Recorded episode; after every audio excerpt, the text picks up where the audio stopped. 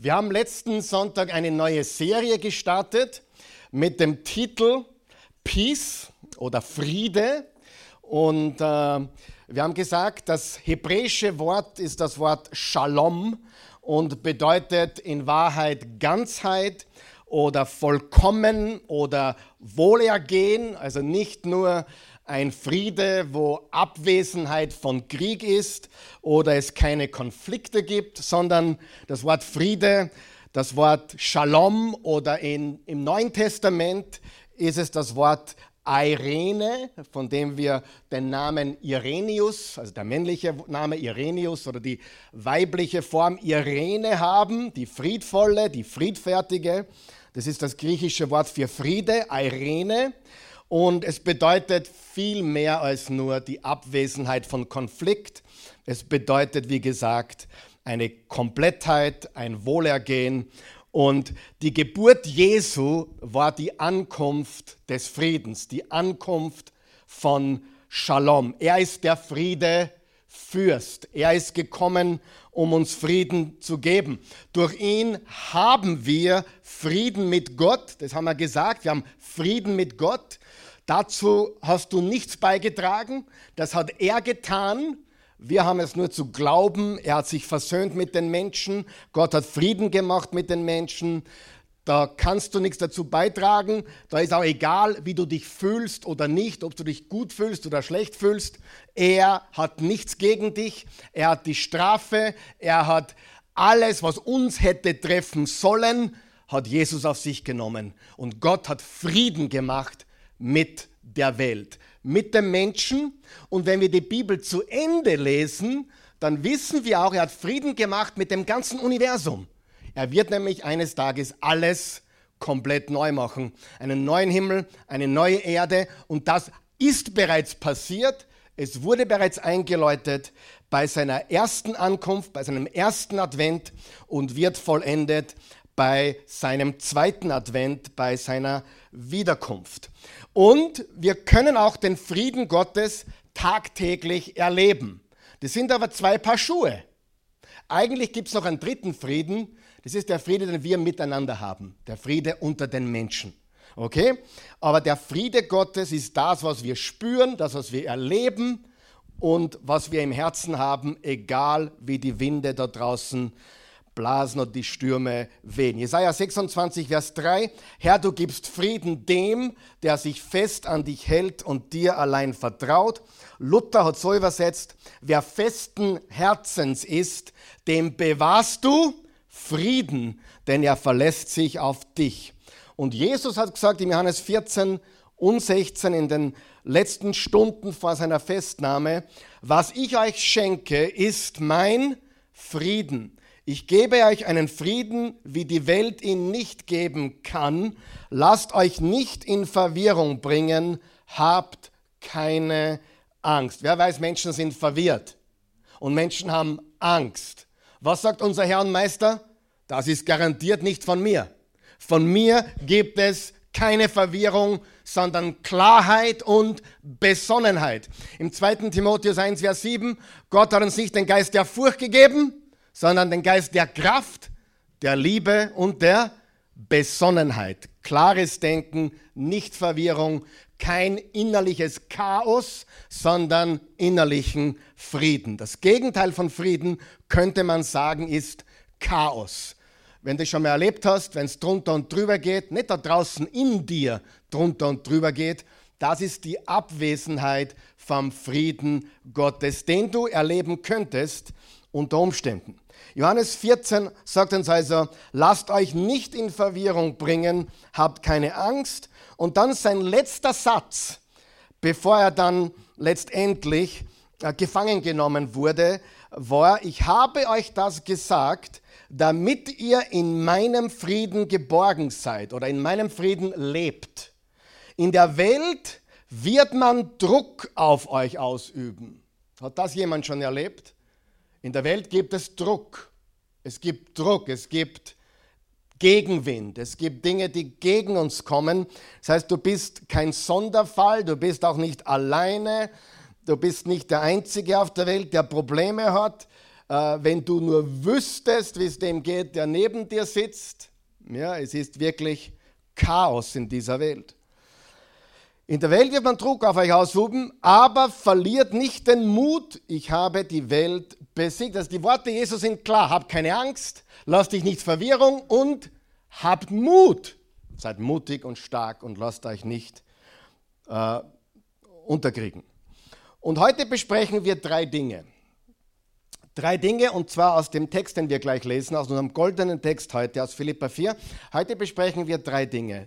Äh, die Eigenschaften oder den Charakter des Friedens, die Gewohnheiten des Friedens und das Geheimnis des Friedens. Und so heißt auch meine Predigt heute, das Geheimnis des Friedens. Aber wir sprechen drei Dinge, der Charakter des Friedens, die Gewohnheiten des Friedens und das Geheimnis des Friedens. Ich lade euch ein, noch einmal aufzustehen mit mir, bitte. Wir, lassen, wir werden jetzt diese Passage gemeinsam lesen. Äh, Philippa 4, und zwar Verse 4 bis 13. Du darfst laut mitlesen. Wenn du möchtest, du kannst auch leise mitlesen. Ich lade dich ein, laut mitzulesen. Aber aus diesem Text heute nehmen wir alle unsere drei Punkte für die heutige Botschaft. Der Charakter des Friedens, die Gewohnheiten des Friedens und das Geheimnis des Friedens. Philippa 4, Vers 4, 1, 2, 3. Freut euch im Herrn alle Zeit. Nochmals will ich es sagen, freut euch. Lasst alle Menschen eure Freundlichkeit spüren, der Herr ist nahe. Sorgt euch um nichts, sondern lasst in allen Lagen eure Bitten durch Gebet und Fürbitte mit Danksagung vor Gott laut werden. Und der Friede Gottes, der alles Verstehen übersteigt, wird eure Herzen und eure Gedanken bewahren in Christus Jesus.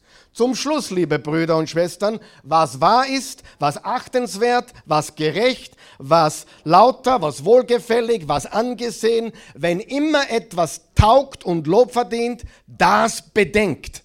Was ihr bei mir gelernt und empfangen, gehört und gesehen habt, das tut. Und der Gott des Friedens wird mit euch sein. Ich habe mich im Herrn sehr gefreut, dass ihr eure Fürsorge für mich endlich wieder entfalten konntet. Ihr habt ja stets daran gedacht, hattet aber keine Gelegenheit dazu. Ich sage das nicht, weil mir etwas fehlt. Ich habe nämlich gelernt, in allen Lagen unabhängig zu sein. Ich kann bescheiden leben, ich kann auch im Überfluss leben. In alles und jedes bin ich eingeweiht, satt zu werden und Hunger zu leiden, Überfluss zu haben und Mangel zu leiden. Alles vermag ich durch den, der mir die Kraft dazu gibt. Einer der berühmtesten Verse der Bibel. Alles vermag ich durch den, der mir die Kraft dazu gibt. Da geht es nicht darum, dass du die Schularbeit an einsam machst oder dass du den nächsten im Tennismatch besiegst oder den Mike Tyson im Boxkampf ich vermag alles. Da geht es darum, dass du in jeder Zeit, in jeder Lebenslage klarkommst. Du kannst alles. Dir kann es gut gehen, dir kann es beschienen gehen, dir geht es einfach immer gut, weil du das Geheimnis des Friedens entdeckt hast. Amen. Das ist die Botschaft. Die Botschaft ist ganz klar. Der Friede hat einen Charakter, er hat Eigenschaften, er hat Charakteristika.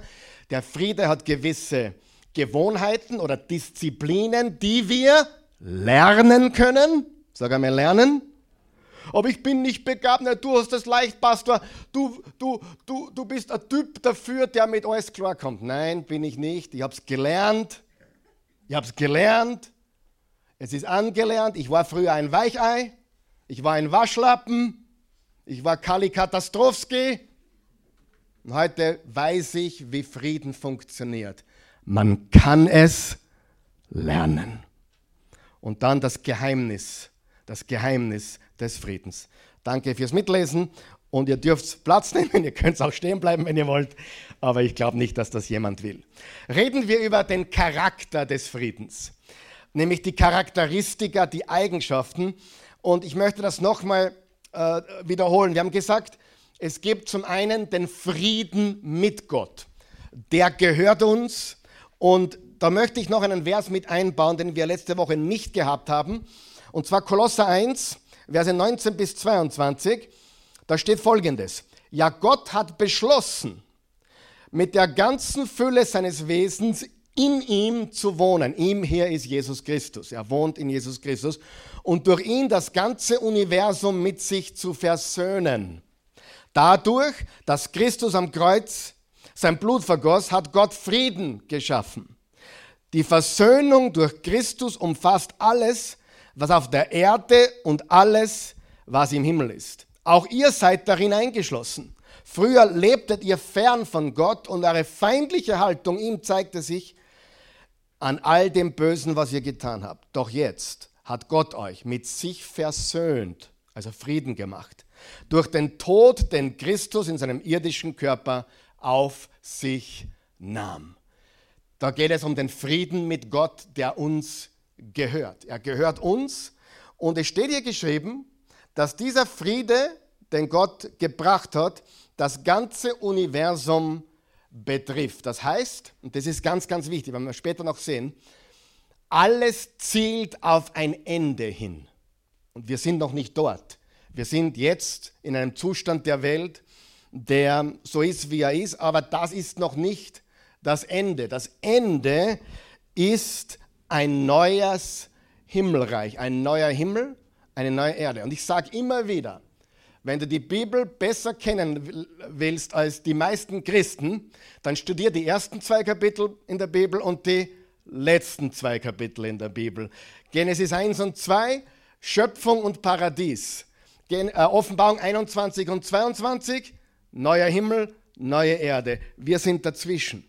Und das Ende ist bereits beschlossen, aber wir sind noch auf dem Weg dorthin. Ein neues Reich, eine neue Realität, egal ob du spürst oder nicht. Das ist der Friede mit Gott, der dich betrifft, der mich betrifft, der das ganze Universum betrifft. Und das Zweite ist der Friede Gottes. Und darauf wollen wir den Schwerpunkt legen heute. Warum? Weil mit den, der, den Frieden mit Gott musst du verstehen. Du musst verstehen, Gott ist nicht böse auf dich. Amen. Das musst du verstehen. Du musst verstehen, alle Sünden wurden am Kreuz bezahlt. Alle. Du sagst, auch die ich noch nicht getan habe? Ja. Denn als Christus für dich starb, hast du noch nicht gelebt und da war alles in der Zukunft.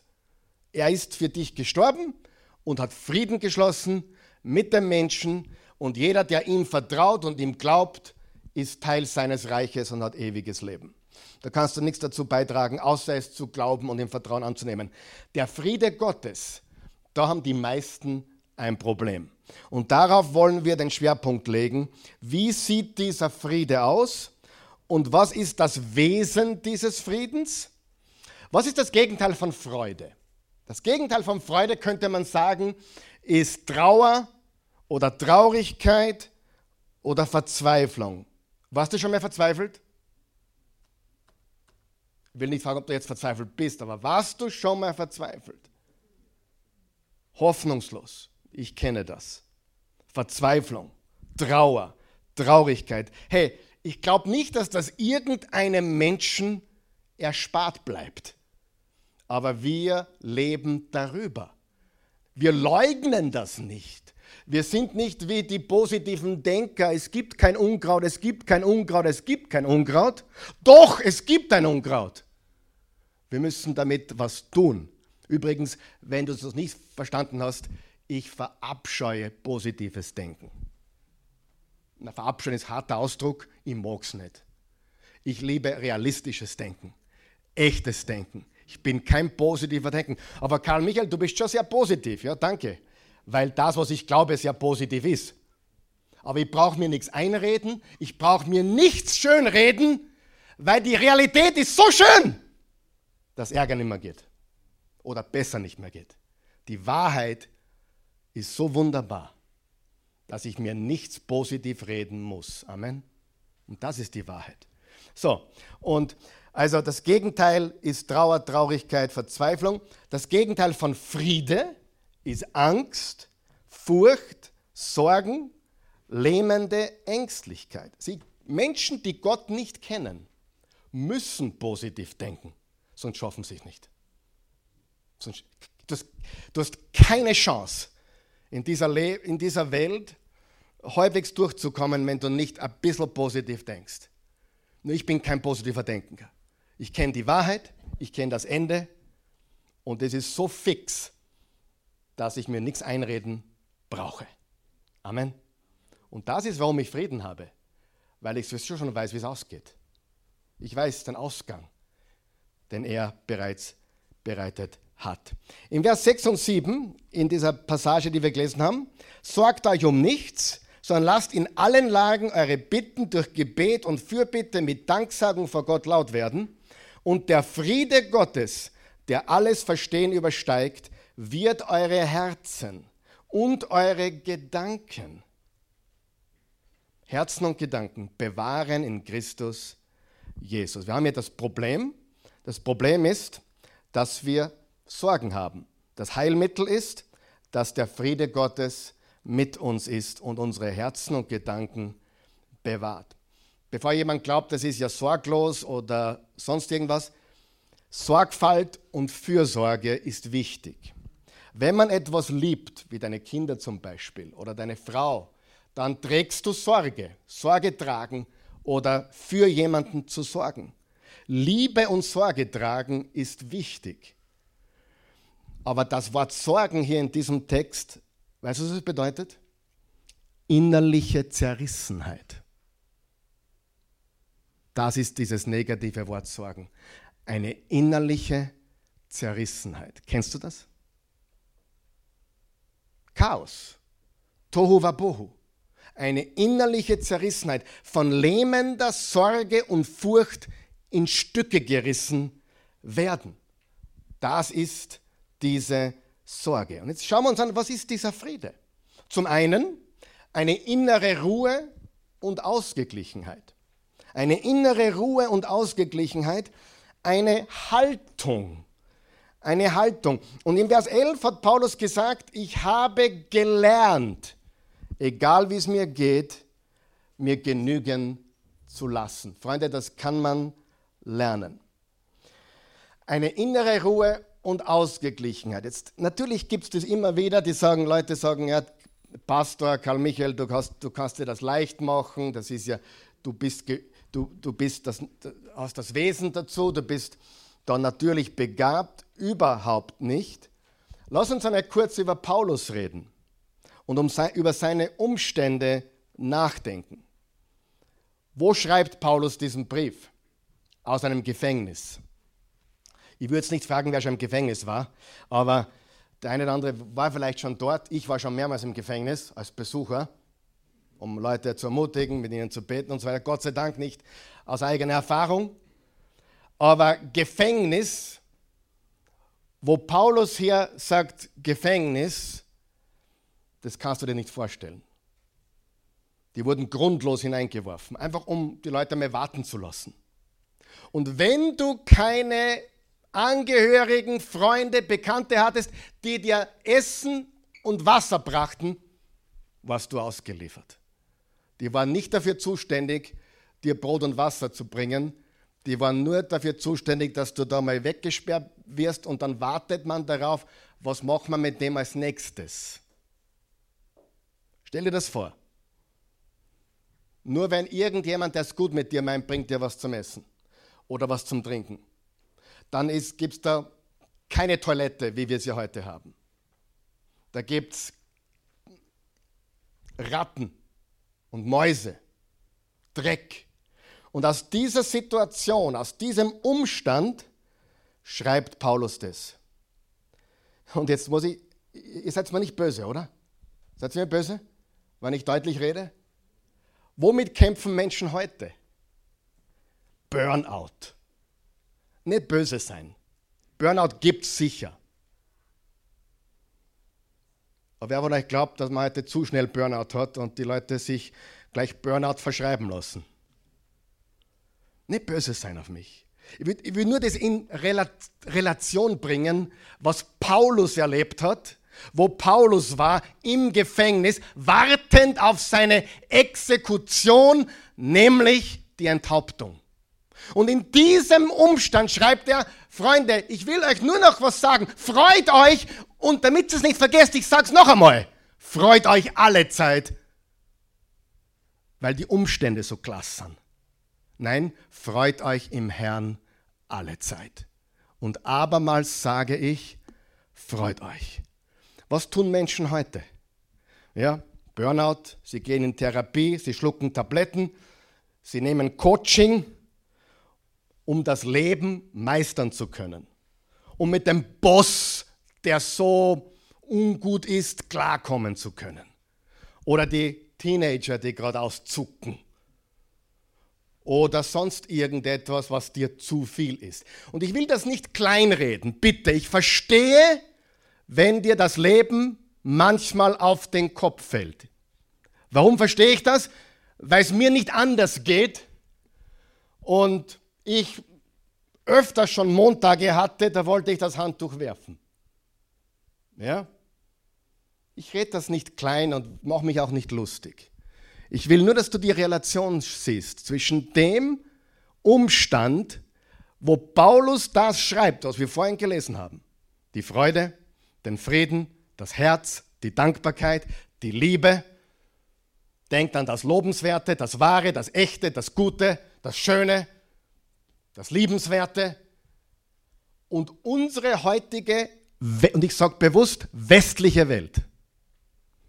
Wenn du nach Afrika fährst oder fliegst oder nach Asien, Indien oder vielleicht auch Südamerika, ist das schon ein bisschen anders.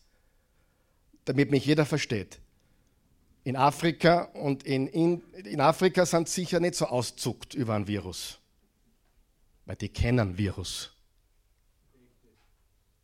Versteht ihr mich? Die leben mit vielem, was wir gar nie bekommen. Und wir in der westlichen Welt, ich rede primär von USA und Europa, wir haben ein Problem, wo Paulus wahrscheinlich, Paulus war ein guter Mann, vielleicht ein bisschen geschmunzelt hätte, aber gesagt hat, hey, freut euch, ich sitze im Gefängnis, freut euch. Und Gefängnis war auch, da waren deine Füße in Ketten gelegt und deine Hände. Und wenn du aufs Klo musstest, dann gingst einfach. Sanitär weit weg. Und er sagt, freut euch. Abermals sage ich, freut euch. Das ist die Situation. Noch einmal, vielleicht brauchst du eine Therapie, vielleicht brauchst du ein Coaching. Neulich sagte jemand, Karl Michael, machst du auch Coaching? Sag ich, ja, jeden Sonntag um 10.30 Uhr. Na, hättest du mal privat für mich Zeit? Äh, das ist jetzt jemand, der einmal kommt und dann gleich eine Stunde von mir will. Gell? Jeder Einzelne, der jeden Sonntag hier ist, wenn du drei Stunden von mir brauchst, gebe ich dir drei Stunden. Weil du bist hier, du hörst das Wort, du tust deinen Teil aber nicht besser sein. Wenn jemand einmal kommt, zweimal im Jahr und dann zu mir sagt, Pastor, hättest fünf Stunden für mich, was das mein Deal ist? Komm einmal vier Sonntage hintereinander. Und dann, wenn du mich immer noch brauchst, gebe ich dir so viel Zeit, wie du willst. Amen. Weil die Tragik ist, das Wort Gottes würde dir helfen. Aber die Tragik ist, dass die Menschen glauben, irgendein Coach, irgendeine Therapie, irgendwas aus dem Ärmel geschüttelt. Und das ist mein Deal. Das ist mein ganz klarer Deal. Nein, ich habe noch keine Zeit für dich. Aber wenn du mal vier Sonntage hintereinander kommst, gehöre ich dir. Amen. Ganz wichtig. Weil was tue ich, wenn jetzt jemand einmal kommt und sagt, ja, ich habe es eh gehört, hättest du mal Privatzeit für mich? Weißt du was? Ich hilft dir nicht, weil du die falsche Einstellung hast weil du die falsche Haltung hast, weil man dir nicht helfen kann, bis du dich auf den stützt und dem vertraust, der dir helfen kann. Eine innere Ruhe, eine Ausgeglichenheit. Und Paulus sagt, er hat das gelernt. Es war kein angeborenes Talent. Und ich mache mir ganz ehrlich Sorgen um die westliche Welt.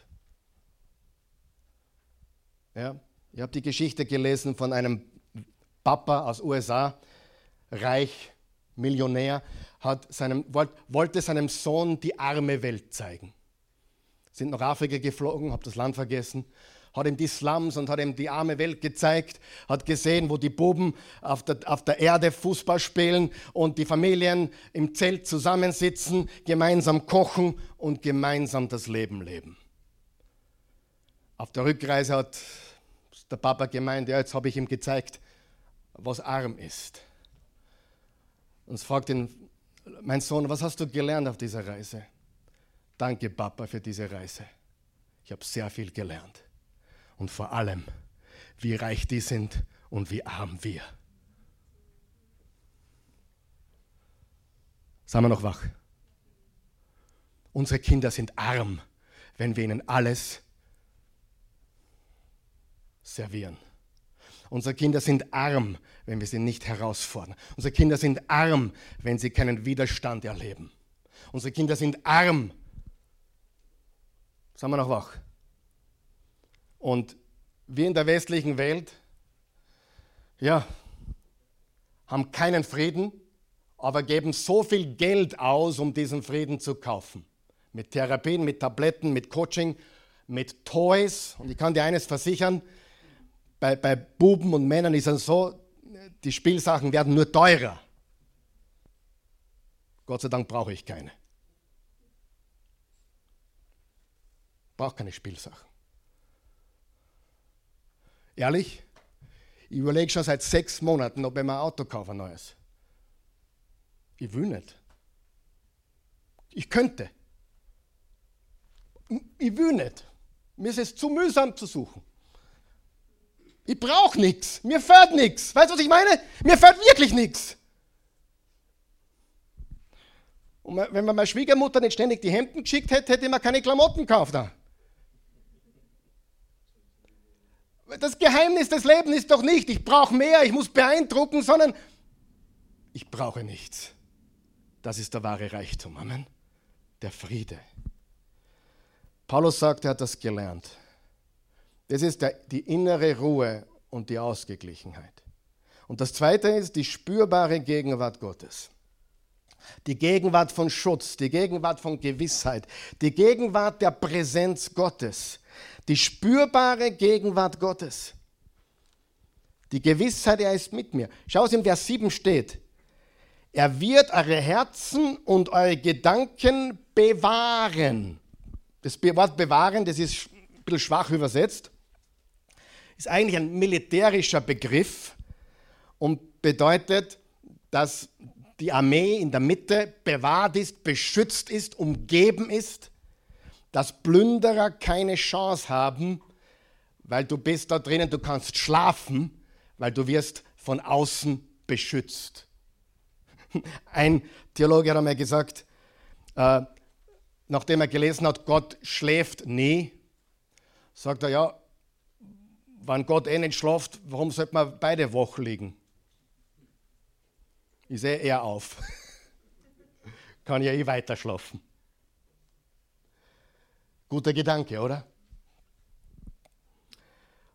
Der Friede Gottes, der alles Verstehen übersteigt, wird eure Herzen, eure Gedanken bewahren, beschützen in Christus Jesus. Und wenn man heute, und ich mache mich wirklich nicht lustig, ich glaube, manche brauchen eine Therapie und manche brauchen vielleicht äh, irgendwelche medizinischen Hilfsmittel. Ich würde nur vorsichtig sein. Seid ihr mit mir? Lass uns vorsichtig sein mit dem, was wir uns verschreiben lassen. Amen. Und Coaching. Aber weißt du, was das Problem ist? Die Ratschläge, die du kriegst, in einem Motivationsbuch zum Beispiel, gehen immer in die Richtung, gewisse, gewisse Gedanken zu eliminieren oder deine Gedanken zu kontrollieren.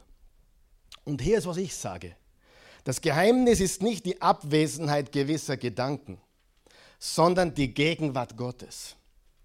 Christlicher Friede bedeutet nicht, keine negativen Gedanken mehr zu haben. Das ist unrealistisch. Oder sich negative Gedanken auszureden. Oder ich muss positiv denken, haben wir schon gesagt sondern vielmehr eine Kraft, die uns über diese Gedanken setzt. Freunde, ich weiß, wie schlimm die Welt dran ist. Wer weiß es auch. Bin nicht blind, bin nicht dumm. Ich weiß vieles, ich sehe vieles. Ich habe nicht nur meine eigenen Probleme, sondern viele Menschen tragen mir ihre Probleme zu. Das ist eine Belastung manchmal. Wir wissen genau, wie schlimm die Dinge sind. Aber wir stecken den Kopf nicht in den Sand und tun so, als wäre nichts schlimm, sondern wir triumphieren darüber. Wenn du schon mal am Meer warst, warst du sicher schon, und du siehst einen Felsen und die Wellen stürmen, haushohe Wellen, und da ist ein Fels und du denkst dir, das, der Fels kann das nicht überleben. Die, die, aber weißt du was? Das ist ein Fels in der Brandung. Nachdem die Wellen vorbei sind, nachdem der Sturm weg ist, was ist wieder da? Der Fels am gleichen Ort. Und das kannst du lernen als Jesus-Nachfolger. Das kannst du lernen. Nichts kann uns brechen. Nichts kann uns brechen. Nichts kann uns brechen, weil er ist unser Schutz. Eine innere Ruhe und Ausgeglichenheit und die Gegenwart von Gottes Präsenz. Das ist der Charakter des Friedens. Lass uns jetzt reden über die Gewohnheiten des Friedens. Wie entwickeln wir diesen erlebten Frieden? Das sind drei Gewohnheiten oder man könnte auch sagen drei Disziplinen. Denken, Danken und Lieben. Reden wir über Denken. Wer glaubt, dass es wichtig ist, wie du denkst? Ja, wie du denkst. Also positives Denken haben wir schon mal ausgeschlossen, oder? Wie denken Jesus-Nachfolger? Wir denken richtig. Richtiges Denken. Sehr, sehr wichtig.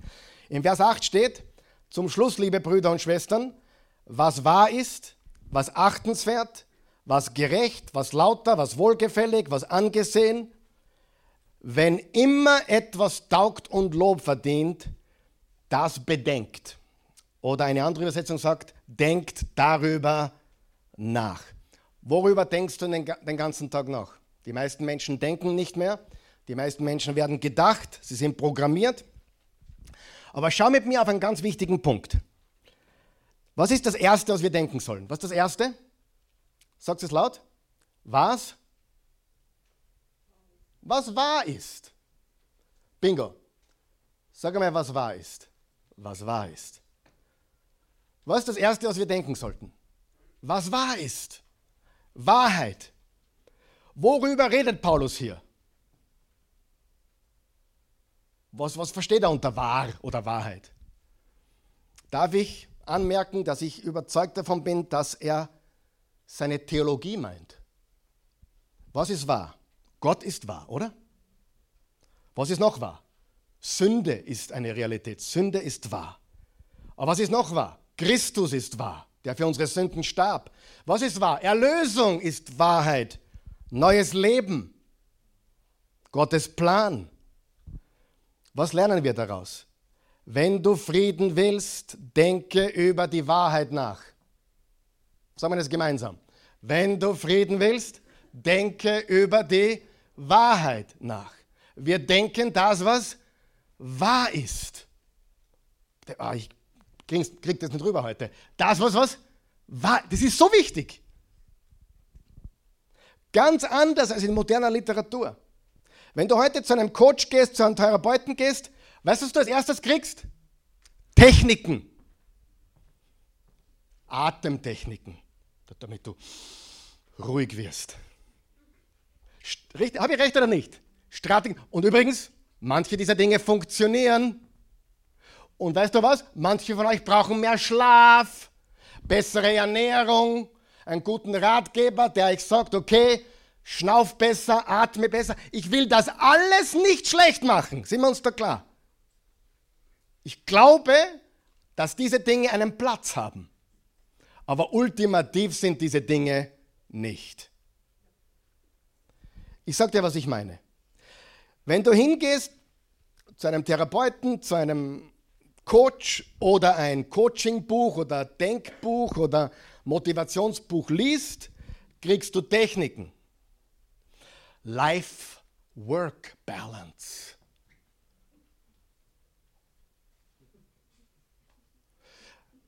Pastor, was hältst du von Life-Work-Balance? Nicht viel. Weißt du warum?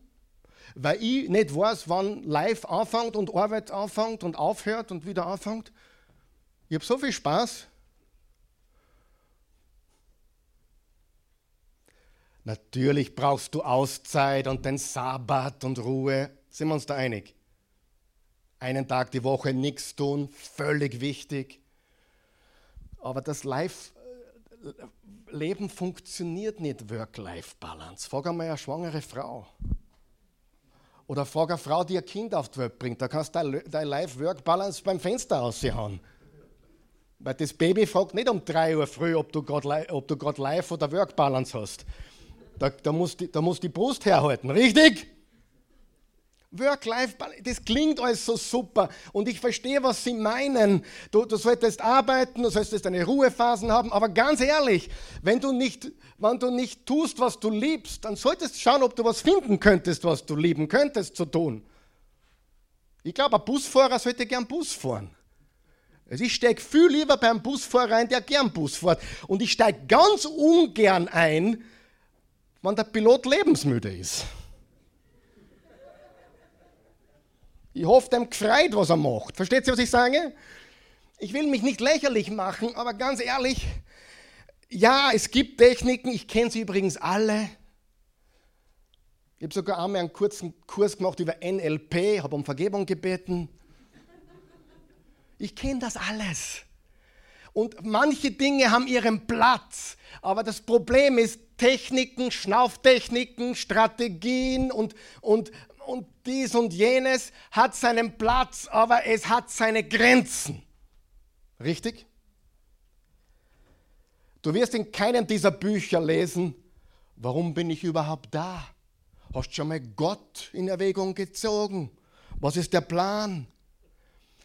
Weißt du, Gottes Plan ist nicht in erster Linie Techniken und Life Balance. Ich glaube, der Paulus hätte sich eine andere Life Balance gewünscht, wahrscheinlich. Aber er sagt, hey, denk darüber nach, was wahr ist. Ich nenne das, wer weiß, was Big Picture Thinking ist? Big Picture. Das große Bild. Aber das, was die meisten unter Big Picture verstehen, ist immer noch kleines Bild. Nämlich, es bezieht sich nur auf diese Welt. Ich habe nämlich Big, Big, Big Picture Thinking. Ewigkeit bei ihm. Was bleibt übrig, wenn es mich hier nicht mehr gibt? Und was kommt dann? Was ist wirklich wichtig? Warum bin ich überhaupt da? Uns, jetzt hör mir gut zu. Hörst du mir gut zu? Das ist so wichtig. Unser Friede kommt wenn wir zu Ende denken, was wahr ist. Ich wiederhole das. Unser Friede kommt, unser erlebter Friede kommt, wenn wir zu Ende denken, was wahr ist. So eine coole Geschichte. Wir waren in Amerika jetzt im Sommer und dann sind wir zum Grab meiner Schwiegermutter gegangen mit dem Schwiegerpapa, der auch schon sehr gebrechlich ist. Und da sind wir gestanden. Auf dem Grab beim Grab. 81 und er schaut, er vermisst seine Frau sehr, redet nur über seine Frau. Und er sollte ein bisschen mehr über Jesus reden, er redet auch über Jesus, aber mm, er, die waren verliebt. 53 Jahre. Und da steht er da am Grab. Ja, da werde auch ich liegen. Neben dir. Und dann werden wir uns wiedersehen.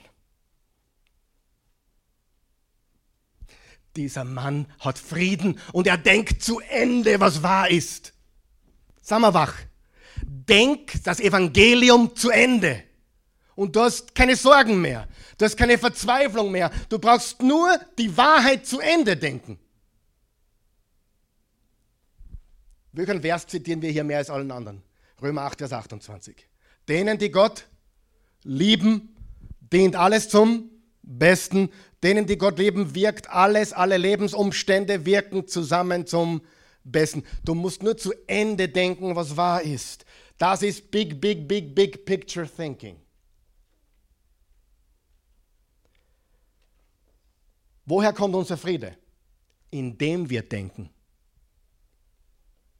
Unser Friede kommt, indem wir über die Wahrheit denken. Und zwar immer wieder keuen tief hineinbohren in die Wahrheit. Was machen die Menschen in der Welt? Was sind die Ratschläge der Welt? Denk weniger. Gebe ich recht, du solltest weniger darüber nachdenken, was alles schiefgehen könnte und, und, und, und Worst-Case-Szenarios. Natürlich. Aber was machen die Gottlosen? Die Menschen, die sich Gott ausreden, und das tun sie, sie tun nichts anderes. Ich habe mit dem Eugen ein super Gespräch gehabt vor ein paar Tagen. Hat er gesagt, äh, jemand in seiner Firma, der ist total gottlos, sagt, Gott, äh, gläubige Menschen sind basically nicht intelligent. So, so, so kommt es rüber. Vielleicht meint das nicht so. Und ja, und dann eben, ja, die Schwachen brauchen Glauben. Und dann bewundert er den Eugen für seine Stärke. Was für ein Paradoxon. Weißt du, wie oft Menschen mich bewundern für meine Stärke? Ich habe es eh nicht von mir. Aber die gleichen Leute, die sich Gott ausreden, glauben, der Glaube ist für was Schwaches und haben die Hose gestrichen voll. Und der Grund, warum sie versuchen, Gedanken wegzudrucken, ist, weil sie schwach sind. Die, die Menschen, hör mir gut zu, die Menschen, die sich Gott ausreden, holen sich einen, jetzt pass auf, einen Scheinfrieden, indem sie nicht drüber nachdenken, wie es ihnen geht oder was sein könnte. Wir haben so ein äh, YouTube-Short gemacht gestern über diese Geschichte, die ich letzte Woche erzählt habe, von dem, der mit zehn Jahren erblindet ist und dann am Traualtar seine Frau zum ersten Mal gesehen hat und wo ich eben darüber rede und wir haben Jesus auch nicht gesehen, wir werden ihn sehen. Und da hat jemand drunter geschrieben Kommentar, ja, ihr werdet alle noch aufwachen und merken, äh, dass nach dem Tod nichts ist. Weil wir dachten, naja, wenn wirklich nichts ist, dann werde ich nicht aufwachen, auch nichts merken. Erstens. Und mein zweiter Gedanke war, wenn du recht hast, dann, dann kriege ich es eh nicht mit. Aber wenn ich recht habe und du falsch liegst, hast du ein Problem. Amen. Sieh, Leute leben mit Scheinfrieden. Und den Scheinfrieden fabrizieren sie sich, indem sie Gedanken wegbuschen. Und die Bibel, Paulus gibt uns ganz was anderes. Er sagt, willst du Frieden? Beginne zu denken. das sollten da ein paar Leute draußen hören, oder? Wenn sie die Nachrichten schauen. Beginn einmal zum Denken. Unser Friede kommt vom Denken. Unser Friede kommt, weil wir die Wahrheit zu Ende denken und dann brauchen wir kein positives Denken, weil die Wahrheit so gut ist.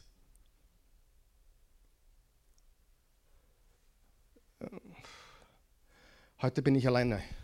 Ihr hört es mir heute nicht. Es gibt einen Gott, der hat uns gemacht. Das ist die Wahrheit. Wir sind geschaffen im Ebenbild Gottes, das ist die Wahrheit. Der Mensch ist, hat gesündigt, es ist ein Chaos da draußen, es ist die Wahrheit. Wir haben ewigen Tod verdient, wir haben Strafe verdient, er ist für uns gestorben, hat diese Strafe bezahlt. Er ist am Kreuz gestorben. Sie Menschen, die glauben, dass es keinen Gott gibt. Das hat Darwin gesagt, mehr oder weniger. Ein Mensch, der glaubt, dass es keinen Gott gibt, der kann auch nicht behaupten, er ist besser als ein Tier oder ein Stein. Wer, wenn, wenn, wenn wir Zufallprodukt sind, wer sagt, dass wir besser sind als ein Stein oder der Stuhl, auf dem du sitzt? Denk einmal fertig, was du glaubst. Denk einmal fertig. Wenn Leute fertig denken würden, was sie glauben oder denken oder glauben zu denken oder denken zu glauben oder glauben zu glauben, wenn sie es fertig denken würden, mein Lieblingsthema ist Abtreibung. Ist, darüber zu reden. Wenn ich mit Leuten rede, die sagen, Abtreibung ist gut oder richtig. Und denk einmal den Gedanken fertig. Und mit jedem Menschen, mit dem ich jetzt über Abtreibung gesprochen habe und geholfen habe, das Thema fertig zu denken, hat entweder weiter geleugnet, dass ich recht habe, aber in Wirklichkeit hat er verstanden, den Gedanken Abtreibung fertig zu denken. Wenn du heute einen Kuchen backst, hast du, was hast du, was brauchst du für einen Kuchen? Zucker, Eier, Milch, richtig? Keine Ahnung, was man noch braucht, ich mache keine Kuchen. und du sagst, na, diese Dinge kannst du jetzt alle wegschmeißen, die sind nichts wert, weil das ist noch kein Kuchen. Und vor allem gibt es so viele Menschen, die ich persönlich gesprochen habe, die über Abtreibung nachgedacht haben oder sie sogar gemacht haben. Und weißt du, was herausgekommen ist? Sie es entweder bereuen oder eben nicht getan haben. Und selbst wenn du eine hinter dir hast, Gott vergibt, Gott stellt wieder her, er ist ein guter Gott. Amen. Man muss die, Sachen fertig denken. Der Genderwahn. Umwandlung von Geschlecht. Denkt es fertig. Wie kann das gut gehen? Wie viele Depressive wird es geben, die, die denken werden, meine Güte, was habe ich da getan? Sag einmal fertig denken. Fertig denken. Und was sollten wir fertig denken? Die Wahrheit. Gottes Plan. Ich sage so, es gibt einen dummen Frieden und es gibt einen weisen Frieden. Der dumme Friede sagt, ich sauf mich nieder, dann brauche ich nicht nachdenken. Der weise Friede sagt, ich denke über die Wahrheit nach. Und dann kommt das Zweite. Nach Denken kommt Danken. Danken. Vers 6, sorgt euch um nichts, sondern lasst in allen Lagen eure Bitten durch Gebet und Fürbitte mit Danksagung vor Gott laut werden. Wir danken nicht, weil Gott das tut, was wir wollen, sondern weil wir vertrauen, dass er das Beste für uns macht. Wir danken, während wir bitten. Mein Leben ist in seiner Hand. Ich danke ihm jetzt schon für alles, egal was er tun wird. Er hat einen Plan. Er webt den Teppich zusammen. Den, den, den Bildteppich, wenn du, wenn du weißt, was ich meine. Als Jesus gekreuzigt wurde, alle seine Freunde haben sich gedacht, ich kann das nicht glauben. Das ist unglaublich. Dieser gute Mann, der allen geholfen hat. Aber sie sahen gerade das Größte und Beste, was Gott je getan hat. Sie haben, ihn, sie haben nicht verstanden, aber es war das Beste, was Gott je getan hat. Darum, lass uns danken, auch wenn was anderes rauskommt, als wir wollen. Ich habe mir da ein Gebet, also ich mir da einen Gedanken aufgeschrieben, was Gott vielleicht sagen würde zu uns mein Sohn, meine Tochter, wenn eines meiner Kinder mir eine Bitte stellt, gebe ich dieser Person immer das, worum er oder sie gebeten hätte, wenn sie alles wüsste, was ich weiß. Mit 13 habe ich für die Claudia gebetet. Die hat mir der Roland angenommen. Mit 16, 17 war ich in die Angela, in Amerika, in die Angela verliebt. Die war auch ein Kopf größer als ich. Weiß nicht warum, die waren alle einen Kopf größer als ich, ich war so klein. Mein Sohn hat mich gefragt gestern, wie, Papa, wie viel bist du gewachsen von 16 bis 17? 20 Zentimeter in einem Jahr. Bin ich froh. Weil sonst zwei heute Lionel Messi, genau. Und er hat für die Angela gebetet. Lieber Herr, lass die Angelas sich in mich verlieben. Ist auch nichts geworden. Und ich denke mir, heute weiß ich, ich habe das, was Gott für mich bereitet hat. Und er gibt uns das, was er uns geben will. Und wir danken ihm im Voraus, weil wir eh nicht wissen, was wir wollen. Amen. Wir denken, wir danken, wir leben. Wir leben. Schau, was hier steht. Und zwar im Vers 8. Noch einmal in einer anderen Übersetzung. Ansonsten denkt über das nach, meine Geschwister, was wahr ist, was anständig und gerecht ist. Richtet eure Gedanken auf das Reine, das Liebenswerte und Bewunderungswürdige. Auf alles, was Auszeichnung und Lob verdient. Wie bekommen wir Frieden? Indem wir über die Wahrheit nachdenken. Unsere Wahrheit ist so gut, dass wir kein positives Denken brauchen. Wir danken ihm im Voraus, Egal, ob das kommt, was wir wollen oder nicht, weil wir vertrauen auf ihn komplett. Und wir lieben das Lebenswertige. Richtiges Denken, aufrichtige Dankbarkeit und das richtige Leben. Und das, was du liebst, bestimmt, wie viel Frieden du haben wirst. Wie viel Frieden wirst du haben, wenn du Erfolg liebst? Wenig.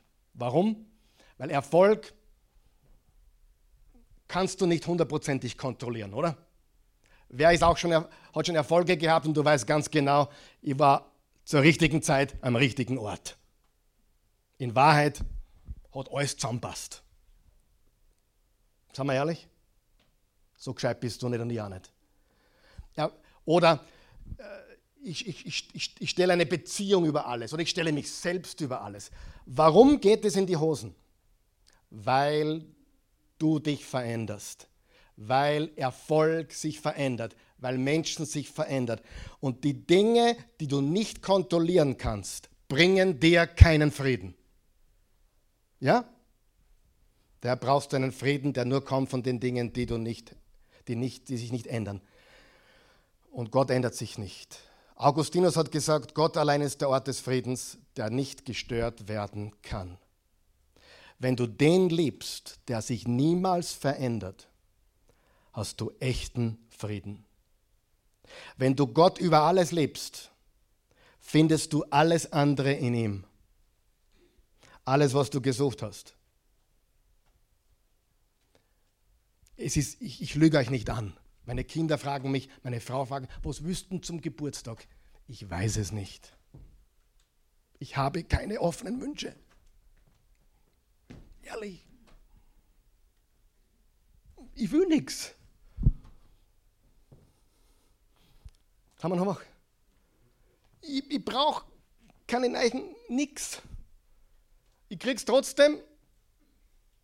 Kann man Gott sei Dank das meiste selber kaufen.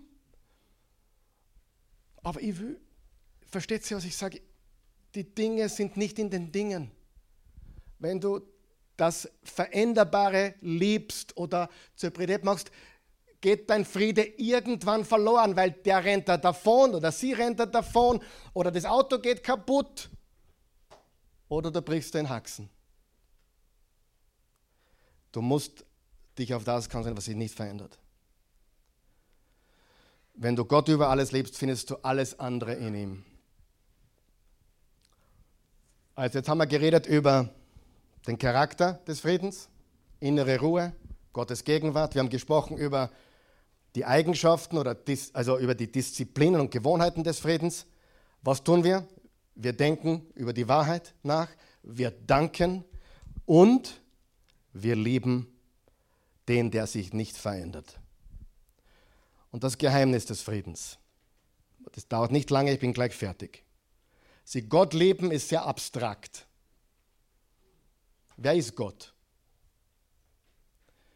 Wenn ich mit Menschen rede, ich, manche Christen sagen, ah, ich glaube an Gott. Ich glaube auch an Gott. Aber du musst etwas wissen. Wenn jemand zu dir sagt, ich glaube an Gott, du, das heißt? Nicht viel. Die meisten Menschen oder viele Menschen glauben an einen Gott. Die Wahrheit ist, wir können das Geheimnis des Friedens nur durch Jesus Christus finden. Er ist der Lebenswerte. Jesaja 57. Aber die Gottlosen sind wie das aufgewühlte Meer, das nicht zur Ruhe kommen kann. Denn seine Wellen wühlen Schlamm und Unrat auf. Für Gottlose gibt es keinen Frieden, spricht Gott. Wenn du etwas mehr liebst als Gott, wenn du für etwas mehr lieb, lebst als für ihn, wirst du ruhelos sein, keinen Frieden haben. Aber er bewahrt unsere Herzen und unsere Gedanken. Im 2. Korinther 5, Vers 21 steht, den, der ohne jede Sünde war, hat Gott für uns zur Sünde gemacht, damit wir durch die Verbindung mit ihm die Gerechtigkeit bekommen, mit der wir vor Gott bestehen können. Was ist am Kreuz passiert? Am Kreuz hat Jesus alle Konsequenzen bekommen, die dich und mich treffen hätte sollen. Er trug alle Konsequenzen. Er hat gesagt, mein Gott, mein Gott, warum hast du mich verlassen? Vergleichen wir den Paulus mit Jesus. wer war der Bessere? Jesus. Jesus war perfekt, Paulus nicht. Aber vergleichen wir kurz die Gefangennahme und die Hinrichtung von Paulus und vergleichen wir das mit der Passion Jesu Christi. Was ist der Unterschied? Paulus sagt, freut euch alle Zeit und abermals sage ich, freut euch. Er spricht über Frieden. Was sagt Jesus? Von dem gar nichts. Jesus hatte keine Freude, also er hatte Freude im Sinne, wenn er nach vorne schaute und dich und mich sah. Aber er wurde von Gott verlassen. Gott war nicht mit ihm. Es wurde finster. Die Sünde wurde auf ihn gelegt. Er hat seinen gesamten Frieden verloren.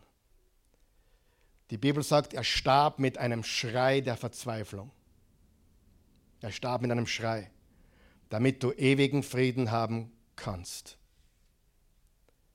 Und das macht ihn so lieblich. Warum lieben wir Jesus?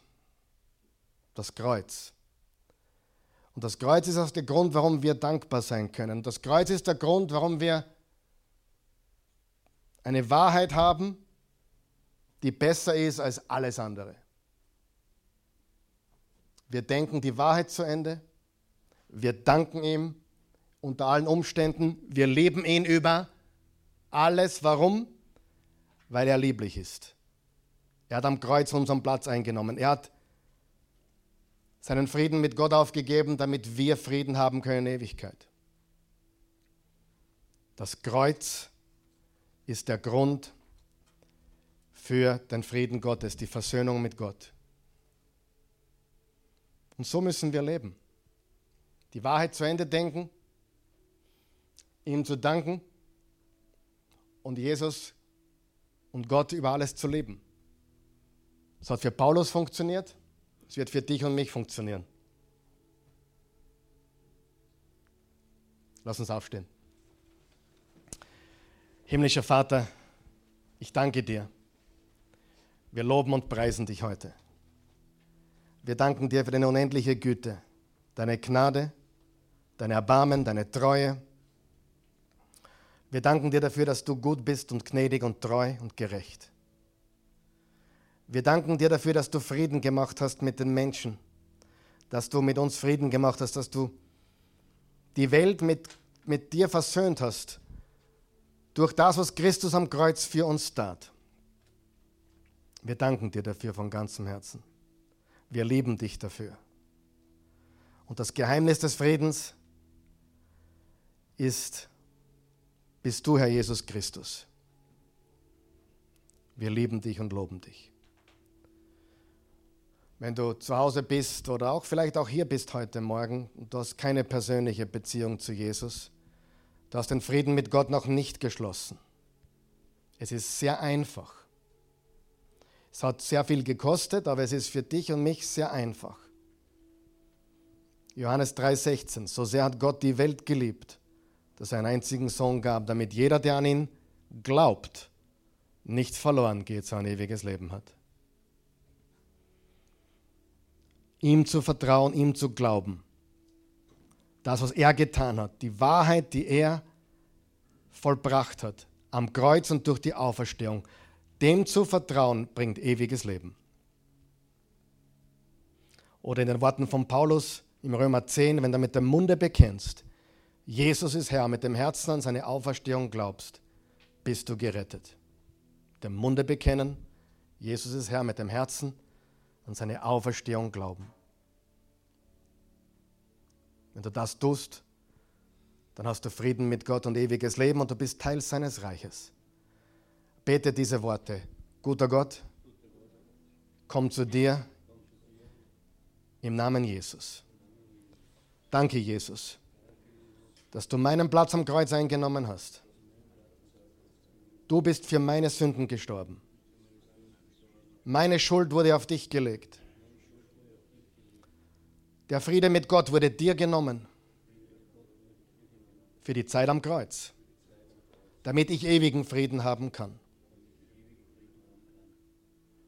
Du bist ins Grab gelegt worden, und am dritten Tage auferstanden. Du lebst. Lebe jetzt in mir. Danke für deinen Frieden. In Jesu Namen. Amen. Und viele, ich weiß, es sind viele hier und auch zu Hause, viele, viele Menschen, die Jesus vertrauen, die an Jesus glauben, aber die, die ruhelos sind, die keinen Frieden erleben. Lass uns beten. Lieber Herr Jesus, ich will in deinem Leben, in deinem Frieden leben. Danke für die Wahrheit. Du hast gesagt, ihr werdet die Wahrheit erkennen und die Wahrheit macht euch frei. Danke für das, was wahr ist. Dass du ein guter Gott bist. Dass alles bezahlt ist. Dass ich ewiges Leben habe. Und am Ende für immer bei dir sein werde. Mit dir. Danke dafür. Diese Wahrheit ist so gewaltig. Ich will immer mehr darüber nachdenken. Und ich will dir danken im Voraus, dass egal was passiert, du alle Dinge zum Besten zusammenwirkst. Und ich will dich lieben, denn du bist lebenswert. Danke für alles, was du für mich getan hast. In Jesu Namen. Amen. Halleluja, Jesus, wir loben dich.